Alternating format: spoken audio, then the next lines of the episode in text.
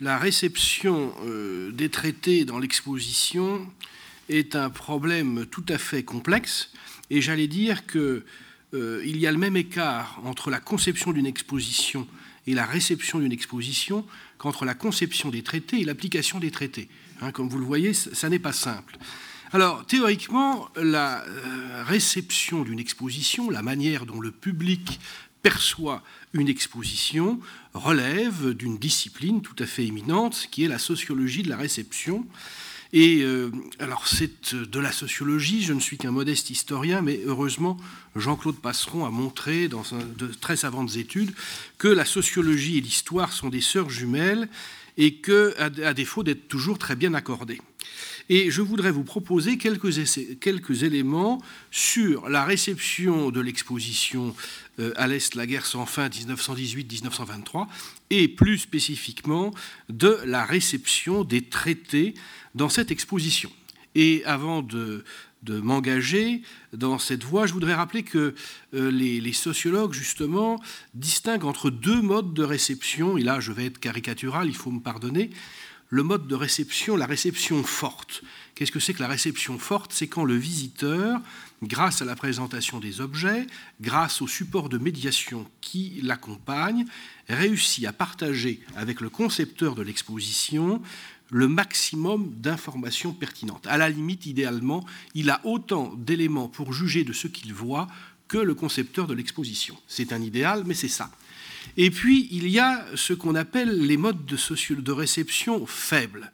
Et là, euh, il faut faire très attention, il ne s'agit surtout pas d'être condescendant, ce n'est pas une mauvaise réception, c'est simplement parce qu'existe, soit dans l'émission, soit dans la réception elle-même, d'une exposition, des grilles, qui, euh, au fond, vont fonctionner comme des écrans, qui vont sélectionner l'information et qui font que par rapport aux attentes des concepteurs de l'exposition, eh bien, le visiteur peut avoir une approche très différente. Et nous allons essayer de voir euh, comment, euh, dans l'exposition, à partir d'un certain nombre d'éléments, il y a tantôt réception forte ou réception faible de l'exposition. Alors, vous allez me dire, un premier critère d'appréciation d'une exposition, il a été évoqué brièvement par notre directeur ce matin, c'est le, nombre de visiteurs. Comme l'exposition n'est pas terminée euh, et que c'est quand même un, instrument extrêmement grossier de ce point de vue-là, je ne vais pas en parler ici. Euh, il y a aussi des appréciations qualitatives, celle-là je me ferai le plaisir d'en parler parce que je la partage avec beaucoup de gens qui sont ici. Le catalogue de l'exposition a eu l'honneur d'avoir la mention spéciale du prix Catalpa, qui est le prix récompensant les catalogues parisiens. Et donc, comme beaucoup de gens des affaires étrangères qui sont ici, beaucoup d'auteurs de l'Institut et d'autres grandes universités sont ici, je suis ravi de partager avec eux. Ça, c'est de la réception, si j'ose dire, c'est du qualitatif, mais ça ne nous apprend pas plus sur les traités. En fait, pour euh, bien comprendre, essayer de bien comprendre la réception des traités dans l'exposition, je vais vous proposer un, cheminement en deux temps et trois moments. Euh, le premier temps, c'est les visites guidées. Euh, en fait, nous avons l'occasion, commissaires notamment, mais pas seulement les commissaires, de mener des visites guidées. Et ces visites guidées permettent d'avoir des échanges avec le public, de leur faire passer un certain nombre d'informations et de voir surtout comment le public réagit à ce qui lui est présenté. Évidemment, ça nous permet de voir comment les choses sont reçues. Et puis après, je parlerai des visites non guidées pour lesquelles on a le livre d'or qui nous permet des informations, d'avoir d'autres types d'informations. Premier temps, les visites guidées. Et les premières visites guidées dont je vais vous parler, ce sont les visites guidées sans retour écrit. Autrement dit, la visite guidée avec des officiels, français ou étrangers, avec les cercles d'invités, d'habitués du musée, euh, avec des historiens, de l'historial, de l'université, de l'Institut historique allemand, de la mission du centenaire, etc. Et là, euh, en fait, je vais faire comme eux, c'est-à-dire que je vais suivre quelques-uns de ces objets, de ces traités que nous voyons. Première diapositive, si c'est possible. Alors, première chose, le premier élément, et vous allez voir, en fait, il va y avoir une dialectique, je me permets d'employer le mot, entre les cartes et les traités. Et au fond, le premier élément proche des traités, au fond, qui est la carte préparatoire à certains traités, c'est les accords Sykes-Picot. Les accords Sykes-Picot figurent dans la première partie de l'exposition. Ils, font s'arrêter les gens. Hein. les gens connaissent en général ces accords Sykes-Picot. Il y a un mythe Sykes-Picot, donc ils regardent, ils considèrent, ils comparent avec les textes à côté. Deuxième diapositive. Là, vous avez une carte qui figure dans euh, la fabrique des traités dont parlait tout à l'heure Christophe Bertrand. C'est une carte euh, d'études préparatoires pour les frontières de la Pologne. Donc c'est là encore une préparation. On est dans la fabrication des traités. Là aussi, les gens regardent. En fait, le plus intéressant, malheureusement, je ne peux pas les grossir, ce sont les légendes qui montrent à quel point la notion de frontière viable est complexe. Diapositive suivante. Alors, nous arrivons avec les traités, euh, ceux dont parlait tout à l'heure euh, Christophe. Et première chose, euh, Christophe rappelait qu'il y a traités, il y a les instruments de ratification, il y a les pouvoirs de signature qui sont présentés. Nous avons ici l'instrument de ratification français du traité de Versailles, donc, qui est signé par le président de la République avec le contreseing du ministre des Affaires étrangères Pichon.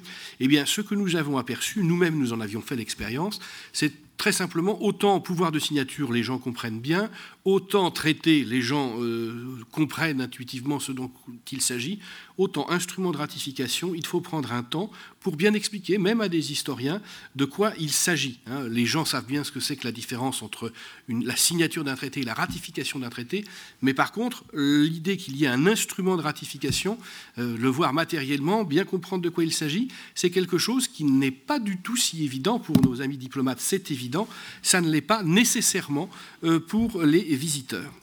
Diapositive suivante. Donc, euh, même chose avec l'instrument de ratification autrichien du traité de Saint-Germain. Diapositive suivante.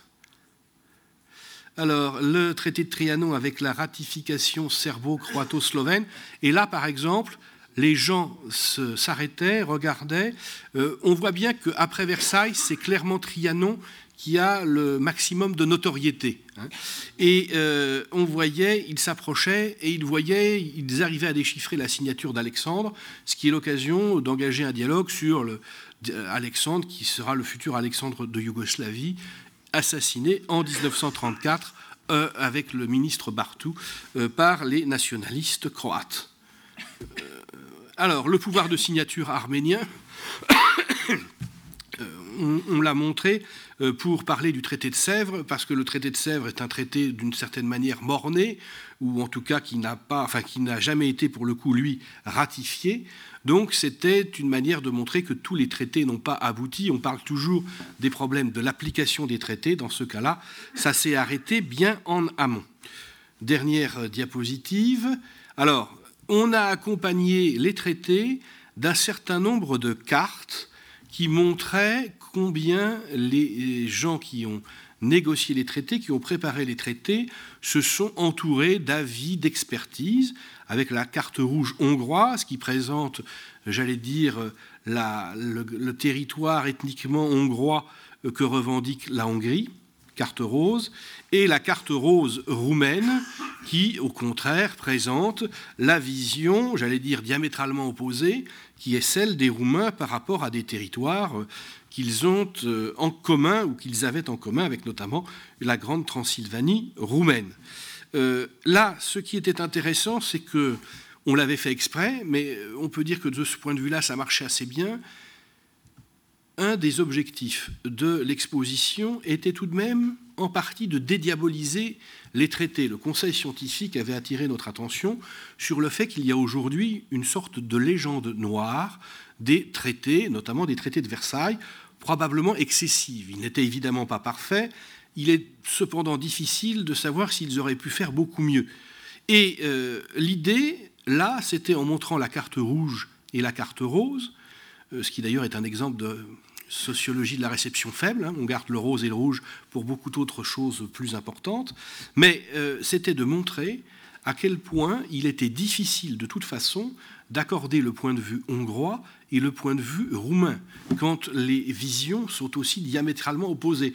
Donc, quelle qu'ait été euh, la bonne volonté des, des, gens qui élaboraient le traité, ils avaient à tenir compte tout de même d'une vision diamétralement opposée.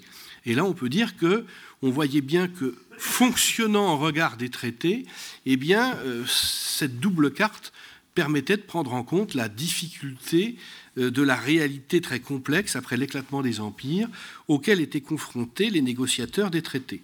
Diapositive suivante. Une des conséquences de cette force de l'association carte-traité, c'est que, du coup, on ne parle pas ou très peu des armistices dans cette exposition. On y avait songé, le colonel Bertrand l'a rappelé, on pensait d'abord à un moment emprunter au, service historique de la défense l'essentiel des armistices, et finalement, bah, on n'a pas pu, et, finalement on se rend compte que ce n'est pas nécessaire. J'allais dire que là, la logique d'élaboration des traités, sans, j'allais dire, euh, complètement euh, effacer les armistices, fait qu'on n'en parle pas plus que cela, et que compte tenu de la valeur spécifique qu'ils ont dans le contexte oriental, eh bien finalement c'est assez bien accordé. Là, il y a un effet de réception que nous n'attendions pas, que nous n'avions pas préparé, mais qui s'est imposé à nous et qu'on voit avec la visite du public. Dernière diapositive, le traité de Lausanne et la ratification ensuite du traité de Lausanne, diapositive suivante. Là, c'était euh, un autre secteur, c'est tout à fait à la conclusion de l'exposition, et en fait, on s'est rendu compte que les gens n'avaient pas tout à fait la même euh, vision du traité de Lausanne par rapport aux autres traités. Et pourquoi? Parce qu'au fond, dans les informations qu'on leur fait passer sur les traités, et notamment au cours d'une visite, plus qu'à la seule lecture des cartels, on est amené à insister pour les traités, euh, jusqu'à Sèvres inclus, sur le fait que finalement, par rapport à leurs ambitions, leur durée de vie a été limitée et qu'on peut, considérer que l'essentiel des traités, Sèvres, il est mort-né, et que pour les autres, ils sont détruits pour l'essentiel, même avant le début de la Seconde Guerre mondiale. Évidemment, le traité de Lausanne invite à des réflexions tout à fait différentes, puisqu'il vient après, qu'il remplace le traité de Sèvres-Mornay, et qu'au fond, euh, alors qu'il fait preuve de conditions très dures. Hein. Les échanges forcés de population ne peuvent certainement pas être présentés comme un idéal de la manière de faire la paix. En même temps, ce traité a duré. Et il dure encore jusqu'à nos jours. Et donc là, on voyait, que nos visiteurs, au fond, se demander, euh, à la fin de l'exposition, mais au fond, qu'est-ce que c'est qu'un bon traité? Deuxième type de visite guidée, les visites guidées pour lesquelles nous avons un retour écrit c'est-à-dire au fond les journalistes, les visites de presse. Je, vais, euh, compte tenu du peu de temps qui m'est donné, je vais en distinguer deux. Euh, il y a eu la visite avec un de nos interlocuteurs du Figaro, euh, qui a publié son article le 5 octobre. Et ce qui est intéressant pour nous, c'est que il a, j'allais dire, le journaliste est un vecteur très important, puisque si on le convainc, on peut espérer qu'il va convaincre ses lecteurs. Et voilà ce qu'il écrit par rapport à la visite que nous lui avons faite. Vient ensuite une section consacrée aux fameux traités qui réglèrent leur sort, entre parenthèses des populations, de Versailles à Saint-Germain-en-Laye, de Trianon à Sèvres. Un prêt exceptionnel des archives du Quai d'Orsay permet d'admirer les originaux ou les ratifications de ces traités, l'original unique du traité de Versailles ayant été volé par les Allemands en 1940 et probablement détruit par eux. Donc, vous voyez, ce qui est intéressant, c'est de voir là comment la matérialité des traités, le fait que ce soit des objets intéressants, euh, présentés euh, mis en valeur, j'allais dire, va dans le sens de la dédiabolisation des traités. Hein. Ça, incite à les regarder de plus près, à essayer de comprendre dans quel contexte ils s'inscrivent. Alors il, ajoute, euh, j'ai le plaisir d'être cité par ce journaliste, mais vous allez voir, c'est un plaisir douloureux, puisqu'il dit que je lui ai dit que ces traités ont été élaborés dans la douleur, ça marche, mais leur légende noire fait oublier que la manière de réorganiser les pays a été étudiée de très près, je souscris, mais ensuite il ajoute et qu'ils ont été de surcroît ratifiés par des plébiscites. Et là, évidemment, c'est une simplification, puisqu'il y a eu, comme vous le savez, je, parlais du fait qu'il y a eu parfois des plébiscites. Là, vous voyez, ça a été, nos amis hongrois ont dû sursauter en disant que les Français exagéraient toujours. Euh, ce qui reste tout de même, c'est cette bonne prise en compte du fait que les traités sont des instruments complexes, j'allais dire en phase avec une réalité elle-même extrêmement complexe. De la part du journaliste du Monde, nous avons également cette même idée, et ce qui est très intéressant chez lui, euh, dans un article paru le 14 novembre, c'est la manière dont il va lier très fortement les traités et les cartes. Je cite, L'exposition fait la part belle à la cartographie. La carte originale des accords Sykes-Picot de mai 1916, sur laquelle diplomates français et britanniques délimitèrent au crayon deux sphères d'influence au Moyen-Orient, symbolise l'âge de la diplomatie secrète. C'est tout à fait comme cela qu'elle avait été placée. D'autres cartes permettent de localiser les nationalités dont Wilson, le président américain, avait fait un principe. Elles témoignent de l'avènement des travaux des traceurs de frontières lors de la conférence de paix de Paris de 1919. Et les couleurs des cartes ethnographiques attirent l'œil. Tout un, un, petit chapitre sur la carte rose et la carte rouge. Et euh, au fond, la conclusion, la guerre des cartes préfigure les affrontements qui éclatent après les signatures des cinq traités de paix de la banlieue parisienne 1919-1920. Et au fond, euh, de ces deux journalistes, on peut tirer une idée euh, qui, qui n'était peut-être pas évidente pour les concepteurs de l'exposition, mais qui est intéressant au niveau de la réception, c'est véritablement ce mariage de la carte et du traité. Et on peut dire qu'on voit bien, ça se voit avec Sykes-Picot, puis les traités, puis les cartes ethnographiques, la carte prépare le traité qui lui-même change la carte ensuite. Et on voit que là, c'est une des séquences qui fonctionne assez bien de euh, l'exposition. Dernier point, et là j'irai vite, les visites non guidées. Les visiteurs euh, lambda qui viennent, qui circulent et qui laissent une trace de leur satisfaction ou de leur mécontentement dans le livre d'or électronique du musée. Je vais être rapide. Nous avons euh, pour l'instant 215 réactions favorables à 93%, 200 favorables, 15 défavorables. Dans les retours négatifs, rien sur les traités eux-mêmes. Euh, j'ai 7 euh, simplement, c'est pas bon, c'est pas intéressant, et 8 sur pas assez clair, trop vite, pas assez complet. Il y a un épisode intéressant qui montre un, un cas tout à fait intéressant de réception faible une personne qui se plaint, euh, ayant visité la section Europe médiane, de ne pas y trouver la Pologne, et qui se plaint ensuite de la personne qui a été choisie pour parler de la Pologne en fin d'exposition. Quand on reconstitue son parcours, euh, si cette personne avait visité toute l'exposition, elle aurait vu que la Pologne est mentionnée dans les marches de l'Est, donc dans une des deux sections, des grandes sections de l'exposition. Donc l'exposition est conçue, j'allais dire, entre deux grandes salles. Et euh, en fait, on peut considérer, avec une certaine, euh, c'est une supposition, pas une preuve, mais on peut supposer qu'elle n'a visité qu'une moitié de l'exposition, celle où elle pensait trouver la Pologne, dans l'Europe médiane, où elle n'y est pas, et ensuite où elle l'a retrouvée à la fin. Donc on voit là comment, j'allais dire, la sélection qu'opère le visiteur peut le priver parfois d'une meilleure compréhension de l'exposition dans les appréciations positives, on trouve un certain nombre de remarques sur les traités, on en a une dizaine. Deux seulement sont dans le sens de ce que nous souhaitions éviter, c'est-à-dire la diabolisation des traités. Donc, je cite, grand intérêt et on voit les difficultés de la paix pleine de conflits. Autre remarque, remarquable, très complet, mais très clair. La guerre de 14-18 est donc en fait celle de 14-23. Euh, pardon, je dis une bêtise. Euh, superbe exposition qui va à l'essentiel. Les conséquences dramatiques des traités imposés aux vaincus de 1918 n'ont pas fini de faire sentir leurs effets. On est toujours dans cette logique de la diabolisation des traités.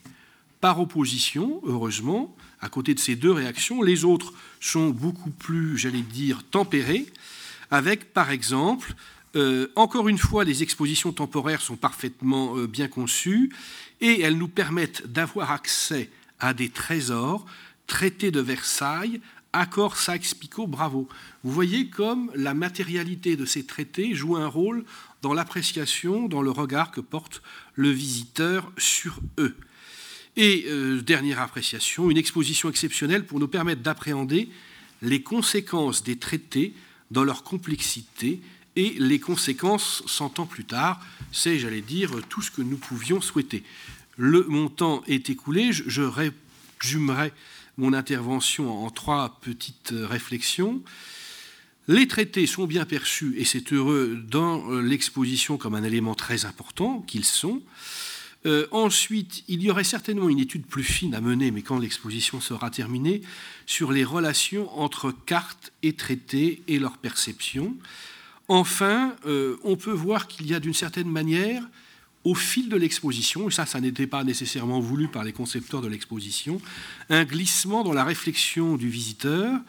On part du thème de l'exposition, la guerre sans fin à l'Est de 1918 à 1923, et on finit par une question qui reste ouverte encore aujourd'hui, comment enfin réussir à faire la paix?